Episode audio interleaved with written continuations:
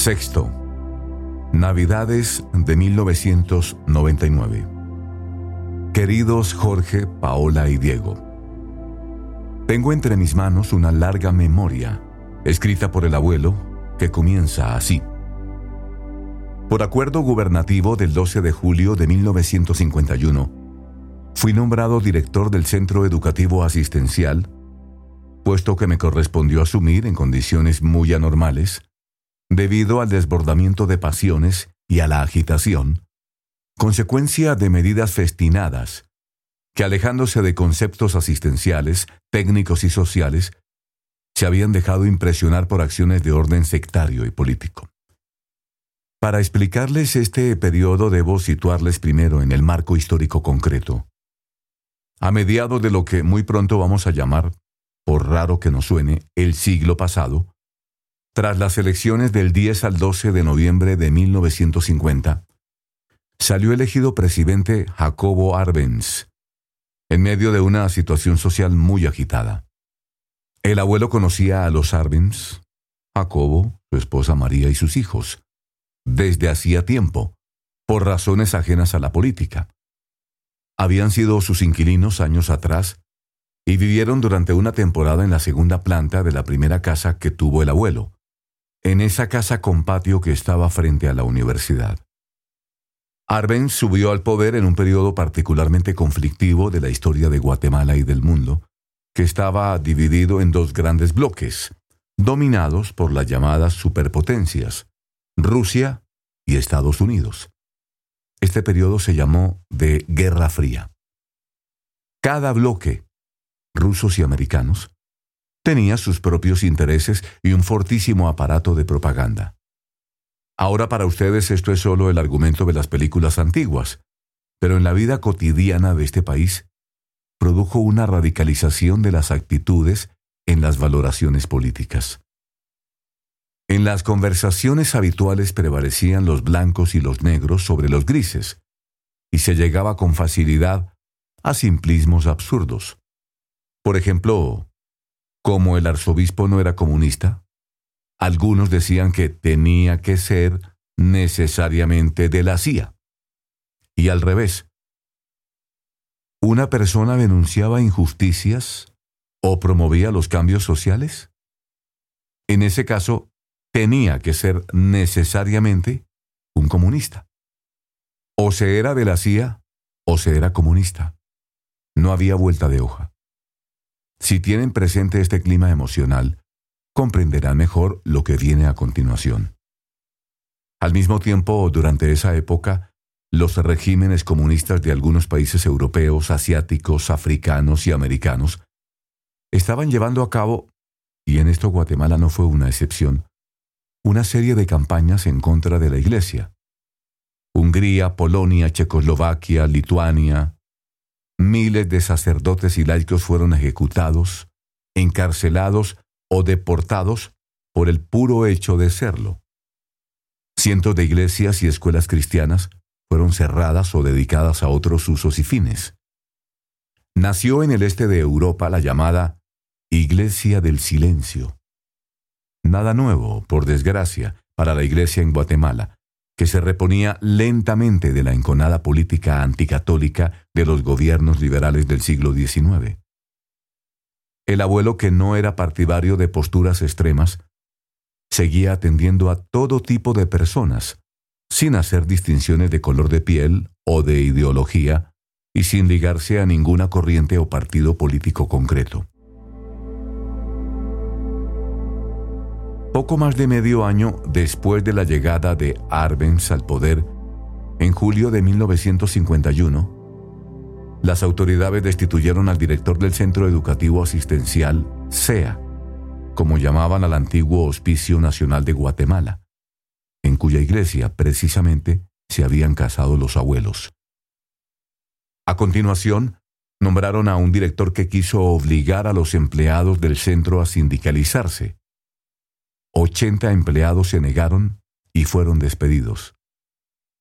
Este director propuso, además, que se llevaran a las hijas de la caridad que atendían el SEA desde hacía muchos años al hospital de Mazatenango. Esa congregación, como recuerdan, era la única que no había sido expulsada de Guatemala en el siglo XIX, cuando expulsaron del país a todos los sacerdotes y religiosos.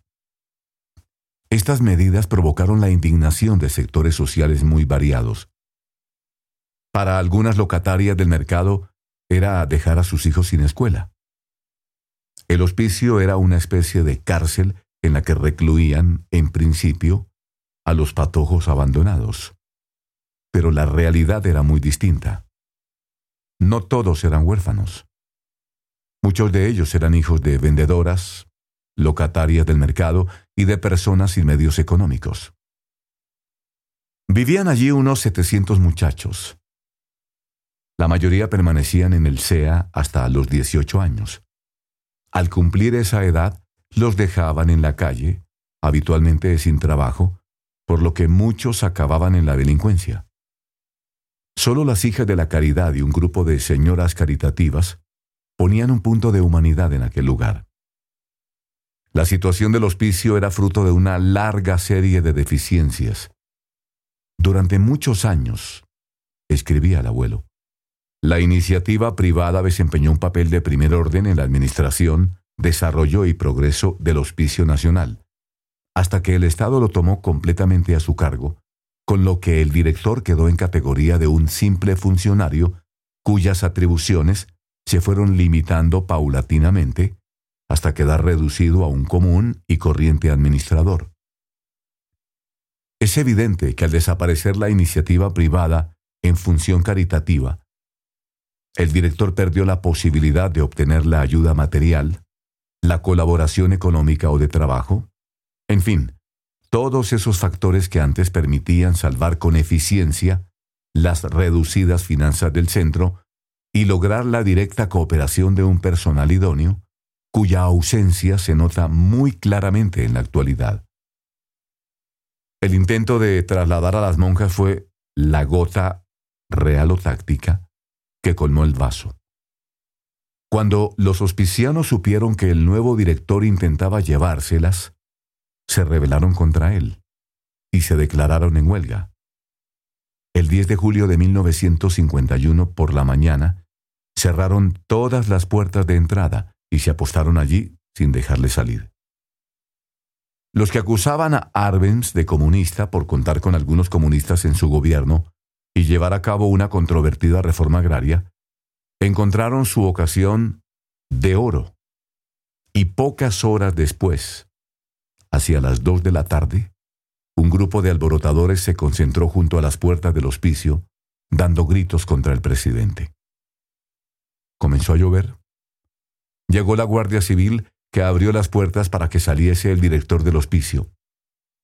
En cuanto le vieron, los manifestantes unos 1500 según cierta prensa, comenzaron a agredirle, dando gritos de muera el comunismo y pidiendo su dimisión. Hubo tanto alboroto que Monseñor Russell se presentó en el lugar a eso de las ocho y media de la noche para calmar los ánimos. Quiso entrar en el hospicio, pero los alumnos del centro, según determinados medios, se negaron a abrir. Los datos que ofrece la prensa de aquellos días, en los que me baso para contarles esta historia, son muy confusos y en algunos puntos contradictorios. Algunos medios estaban tan radicalizados como la situación social. Habría que contrastar muchos de estos datos para ver si son ciertos y hasta qué punto. Por ejemplo, según otras fuentes de información, los agentes de la Guardia Civil que había en la puerta le dijeron al arzobispo que no podían dejarle pasar sin permiso de sus superiores. Hicieron varias llamadas telefónicas sin obtener respuesta, mientras Monseñor Russell esperaba en la calle, bajo la lluvia, pidiendo a los exaltados que se serenaran. Y a las diez y cuarto, tras casi dos horas de espera, al ver que le negaban la entrada, el arzobispo decidió marcharse. Sea como fuere, el caso es que dos días después, en la madrugada del jueves 12 de julio, llegó la orden del gobierno. las hermanas de la caridad fueron expulsadas del SEA. Al conocer la decisión, Sor Teresa Vanegas, la superiora, fue a la capilla, recogió el Santísimo Sacramento y salió con las otras monjas hacia la casa central. Eran las cinco de la mañana. Al verlas caminar a aquellas horas por la calle, las vendedoras y locatarias del mercado comenzaron a dar gritos y amenazas contra la policía. Mientras tanto, los alumnos hacían sonar las campanas de la capilla del SEA como manifestación de protesta. Un grupo de señoras de la ciudad, junto con algunas vendedoras del mercado, fueron al Palacio Nacional para protestar. Las recibió un ministro de Arbenz, al que pidieron, tras aclararle que ellas no tenían nada que ver con los alborotadores, que las monjas se quedaran en el hospicio.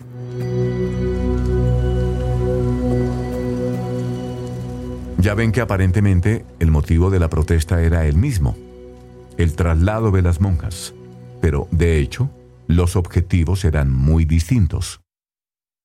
Los alborotadores intentaban convertir el suceso en la chispa de una rebelión popular contra el gobierno de Arbenz, al que acusaban de comunista. Las señoras solo pedían que el SEA mantuviera su identidad y no se transformara, como se veía venir, en un centro de indoctrinación marxista. Intervinieron en este asunto otros sujetos, los ladrones y carteristas que aprovecharon el tumulto, según cuenta la prensa, para hacer su agosto. A río revuelto, ganancia de pescadores. El presidente se reunió con una comisión de asesores, accedió a las peticiones de las señoras y decidió sustituir al director del hospicio. Pero la elección de la persona adecuada no era sencilla, y más en aquellas circunstancias, por la dimensión pública que había cobrado el asunto.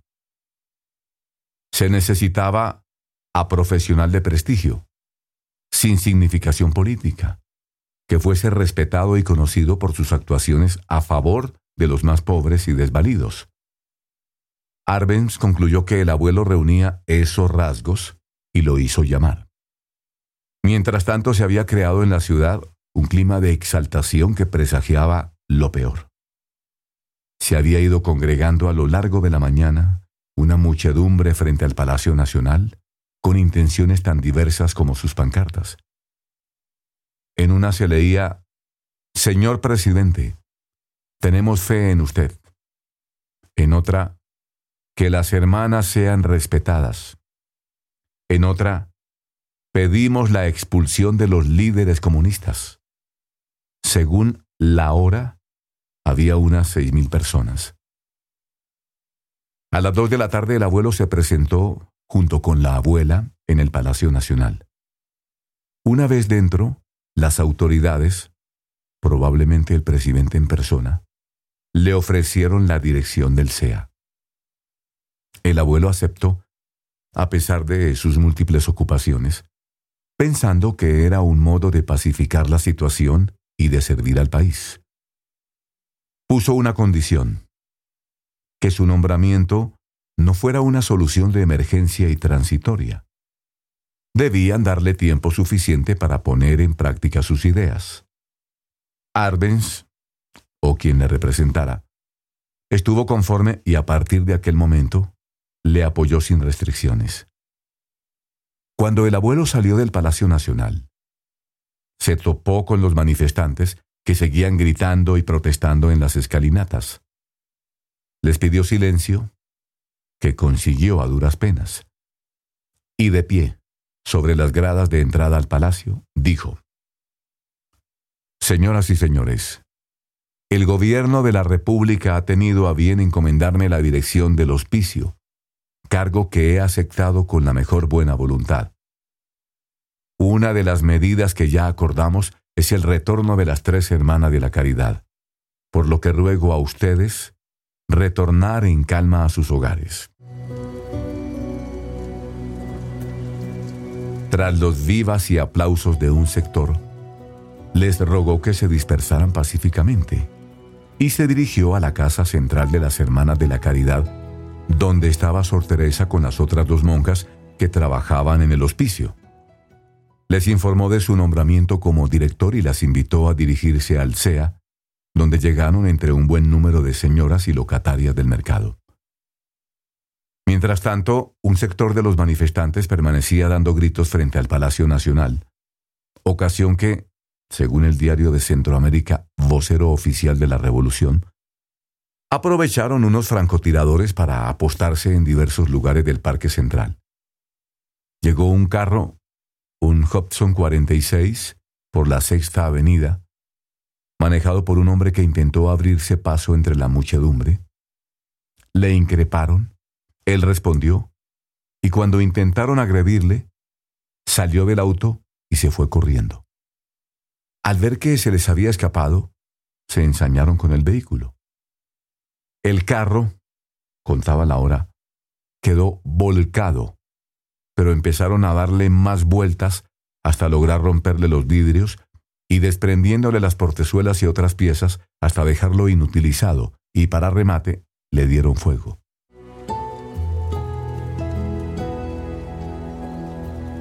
Una fotografía con esta imagen. Un carro en llamas entre un gentío vociferante. Apareció en las páginas de Time y se difundió por diversos países del mundo. Tras el incendio hubo carreras y persecuciones entre mueras a Arbenz y al comunismo. Llegaron tres camiones de la Guardia Civil y comenzó un tiroteo en el que murieron cinco personas y cayeron heridos más de 50 manifestantes. Los datos son confusos, porque una fuente no gubernamental elevaba hasta 17 el número de muertos el gobierno decretó la restricción de las garantías constitucionales. No puedo decirles si estos datos que tomo de las informaciones de la prensa de aquellos días son objetivos y verdaderos. Solo sé que estos sucesos apenaron profundamente al abuelo, que fue restableciendo la normalidad en el hospicio, sin ver colores ni de izquierda ni de derecha, simplemente, como declaró a la hora, llego a cumplir una misión profesional. La descripción que hizo en su memoria de los antiguos comedores del hospicio da idea del penoso estado del lugar. Al igual que los dormitorios, son larguísimos salones, oscuros, de aspecto tétrico, en los cuales, por falta de renovación suficiente de aire, el ambiente permanece crónicamente impregnado de olores rancios. Las mesas largas, cubiertas por una plancha de granito resquebrajada, imposibilitando mantenerlas en correcto estado de limpieza. Largas bancas incómodas para sentarse, la vajilla de peltre descascarada y los cubiertos insuficientes completan el mísero aspecto. Comenzó a hacer reformas con una mentalidad abierta que no dudaba en llamar a las cosas por su nombre. El diario de Centroamérica se hizo eco de sus primeras declaraciones. El doctor Cofiño manifiesta que en Guatemala estamos atrasados en muchos años al mantener ese enorme centro, que esta clase de instituciones cuartelescas ya no existen en ninguna parte. Que el centro debe deshacerse adoptando soluciones científicas para estos casos. Está por la colocación de los muchachos en hogares sustitutos. Mi primera actitud, refiere el abuelo en su memoria, fue la de serenar los ánimos, como en efecto lo logré, anteponiendo el interés social de los alumnos a toda otra preocupación para obtener un clima que fuera propicio a un estudio objetivo y desapasionado de la situación. El abuelo sabía que los directores anteriores no habían dispuesto nunca de los medios materiales y humanos necesarios, ni de un presupuesto económico suficiente para solucionar los problemas. Como consecuencia, escribía, el niño huérfano, que en realidad es el objetivo esencial del centro educativo, ha sido relegado a un plano secundario, alejado de la atención primordial y no se ha tomado empeño en que su educación sea integral, lo que representa una verdadera negación de la pediatría social correctamente encaminada.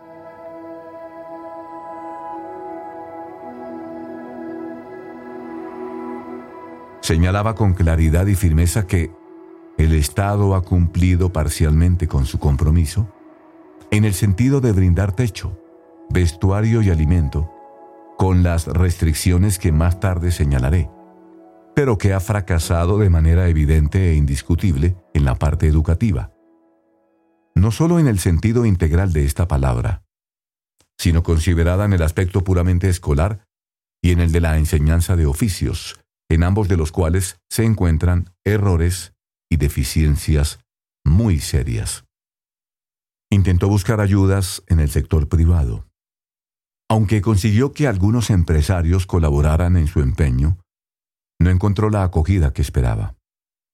Deseaba que los principales responsables de la industria y del comercio cooperaran en la formación de aquellos chicos, pero su afán tropezó algunas veces con la rotunda negativa y otras con el ofrecimiento de una ayuda que no se ha cumplido sino parcialmente. Su paso por el SEA fue decisivo. Clasificó y seleccionó a los chicos realmente necesitados para que solo vivieran allí los niños sin familia. Se negó a aceptar recomendaciones, creó un buen servicio pediátrico, modificó el sistema de dormitorios, terminando de una vez por todas con la promiscuidad y el hacinamiento, y reorganizó el servicio médico.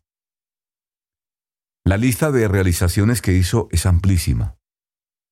Equipó con nuevos materiales los talleres de carpintería, plomería, herrería, zapatería y costura. Consiguió la colaboración privada de más de 30 personas que trabajaban ad honorem y creó una escuela del hogar para las jóvenes, con secciones de cocina, lavandería, clases de belleza, floristería, tienda, clases de comportamiento en sociedad y de administración del hogar puso en marcha un novedoso programa de prevención social, el Yavin, que consistía en dar una llave del centro a los que cumplían 18 años para que no perdiesen su vinculación y volviesen en caso de necesidad. Creó la casa cuna El Nido, el jardín de niños Los Gorriones, en la finca Vista Hermosa, y una colonia de vacaciones, Las Golondrinas, para niños convalecientes.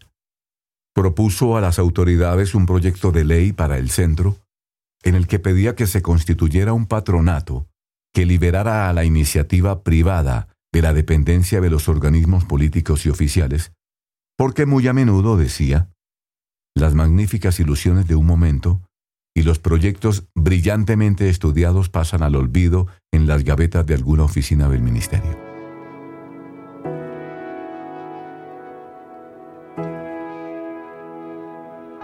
A pesar de que su modo de actuar no tenía ningún color político, como el centro educativo asistencial dependía económicamente de unos sectores determinados de la sociedad guatemalteca, ligados a unos partidos políticos concretos, algunos grupos intentaron politizar sus actuaciones. Como respuesta, el abuelo creó un consejo económico del hospicio independiente de partidos y consignas.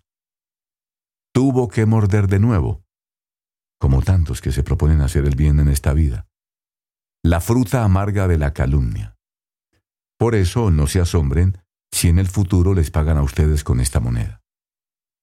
Así trataron a nuestro Señor, y no va a ser el discípulo más que el Maestro. En vez de agradecer su trabajo, algunos aprovecharon cualquier situación para atacarle. Los motivos eran ridículos.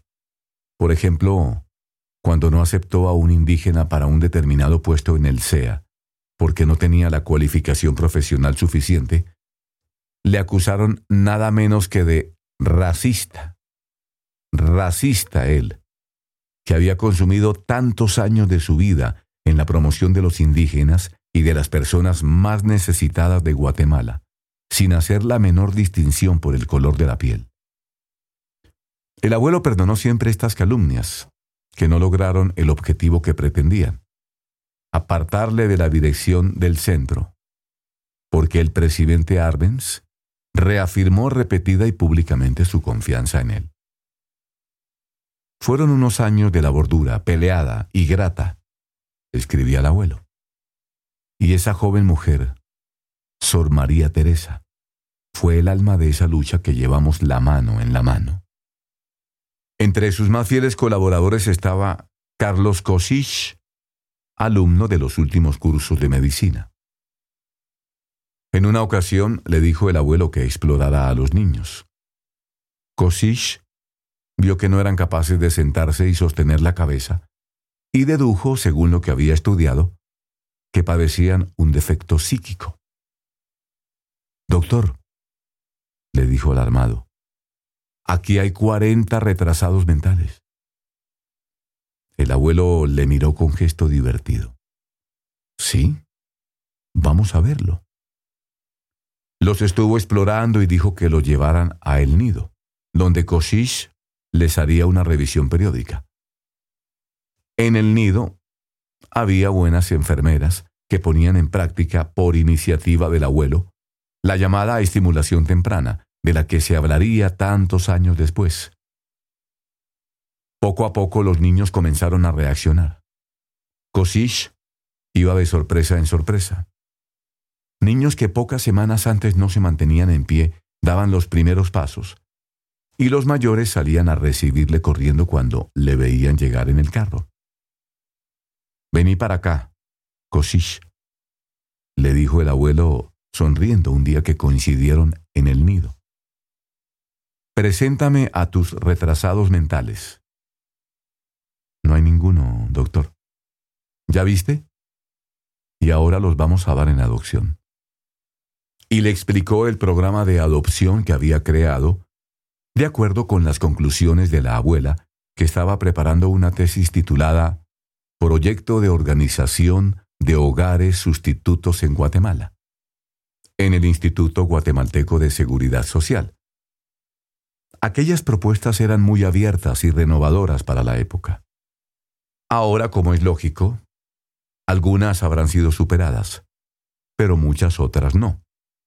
Continúan en plena vigencia y en la misma dirección en la que trabajaban los abuelos.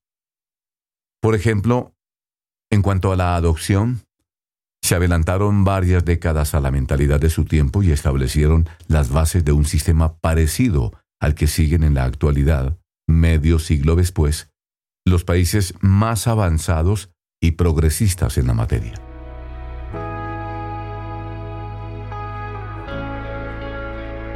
Durante aquel tiempo los niños abandonados vivían en las casas cuna, donde los cuidaban hasta que un matrimonio elegía al que más les gustaba, pagaban una determinada cantidad y se lo llevaban. El abuelo no aceptó nunca ese sistema que le parecía degradante. No permitía que los futuros padres eligiesen o desechasen a los niños porque fuesen altos o bajos, rubios o morenos, como una mercadería. No, porque quieren ver a los muchachitos primero. Yo soy quien debo saber primero quiénes son ellos, qué hacen, cómo viven. Solo cuando había una información positiva sobre los futuros padres y cuando se tenía la seguridad de que los niños iban a recibir una educación en un ambiente familiar adecuado, se decidía la asignación correspondiente. De esto se conserva una amplia documentación. Es muy expresiva en este sentido la ponencia que presentó el abuelo sobre la asistencia al niño huérfano o abandonado en el primer Congreso Centroamericano de Pediatría en Costa Rica. Era una tarea hermosa y dura, porque a veces los niños se enfermaban y fallecían. En una ocasión, Carlos Kosich comprobó con impotencia que no podía hacer nada médicamente para salvar la vida de un niño. Debe ser terrible, ¿verdad? Que se te muera un niño pequeño. Los que no somos médicos no estamos acostumbrados a eso. Es lógico que los médicos afronten esas situaciones con un talante especial. Si no, se quedarían paralizados. Eso era lo que le estaba sucediendo a Kosich. Al darse cuenta, el abuelo le agarró del brazo, le sacó fuera y le dijo, A las cocineras se le quiebran los platos. ¿Por qué? Porque tienen que trabajar con platos. Y a los médicos, que trabajamos con enfermos, se nos mueren los enfermos. Tú hiciste todo lo posible para salvarlo, pusiste todos los medios. Le consoló y le animó haciéndole ver que tenía que ser fuerte porque, desgraciadamente, se vería en esa situación más veces en su vida.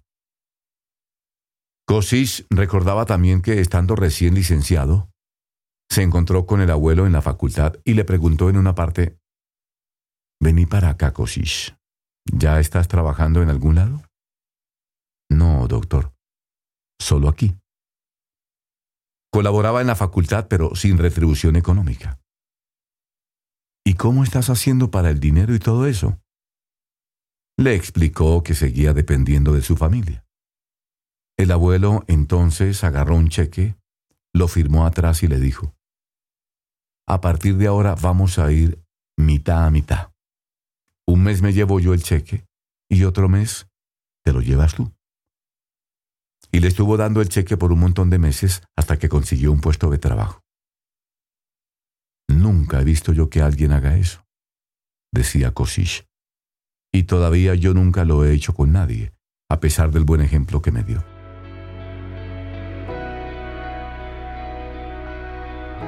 Otro médico, de la Riva, relataba algo parecido. Había regresado del extranjero sin medios económicos para salir adelante y el abuelo, para ayudarle, hipotecó esta casa para que pudiera adquirir una propiedad. Son cosas, comentaba emocionado de la Riva, que llenan el alma y que se me grabaron profundamente. Aquel contacto diario con el sufrimiento de los niños fue purificando su alma. Su trato con Dios se hizo cada vez más intenso, lo mismo que su preocupación por la formación cristiana de sus hijos. En Semana Santa se llevaba a mis hermanos al molino en Tecpan, a casa de los Mateu.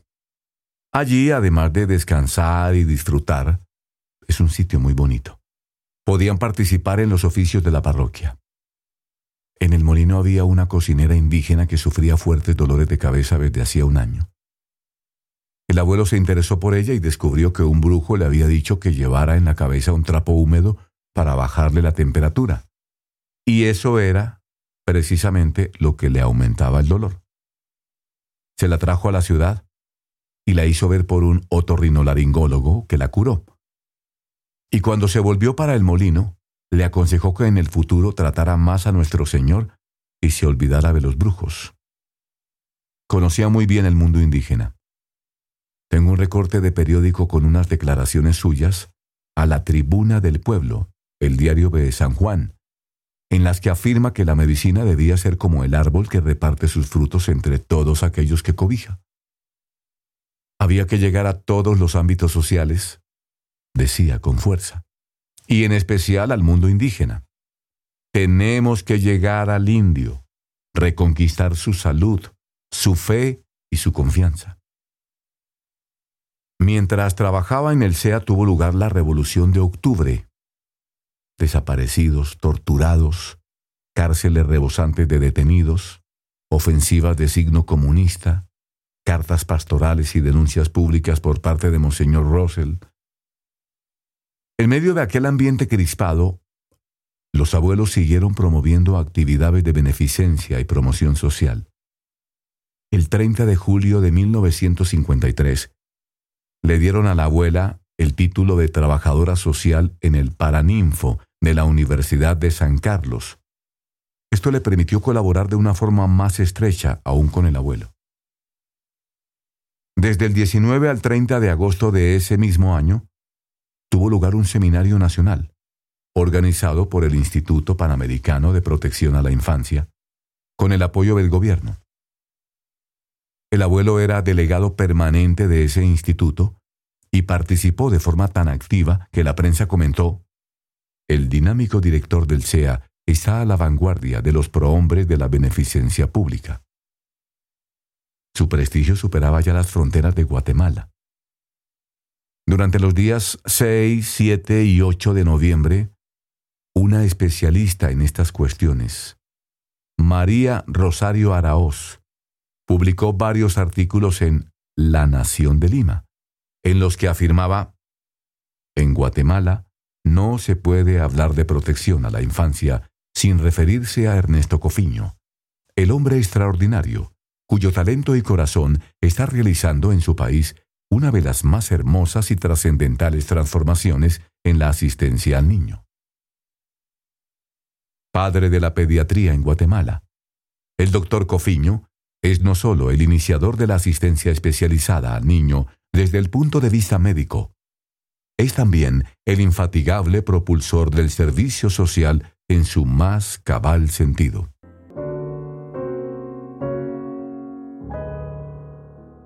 La situación política se fue deteriorando hasta que Jacobo Arbenz se vio forzado a dimitir el 27 de junio de 1954. Se disolvieron los sindicatos y los partidos políticos. Carlos Castillo Armas, un militar, se hizo cargo del poder el 8 de julio. Asumió la presidencia el 1 de septiembre de 1954. Algunos sectores exaltados dijeron que el abuelo, que estaba de viaje en Estados Unidos, se había ido allí solo para sacar del país al hijo del presidente Jacobito, que era paciente suyo. Al regresar a Guatemala, el abuelo explicó que había hecho aquel viaje por motivos estrictamente personales, pero aclaró que si hubiera tenido que ayudar a aquel niño, lo hubiera hecho y con mucho gusto, fueran las circunstancias que fueran, porque él era médico. Y en sus actuaciones no se movía por criterios políticos, sino por criterios exclusivamente humanitarios y médicos.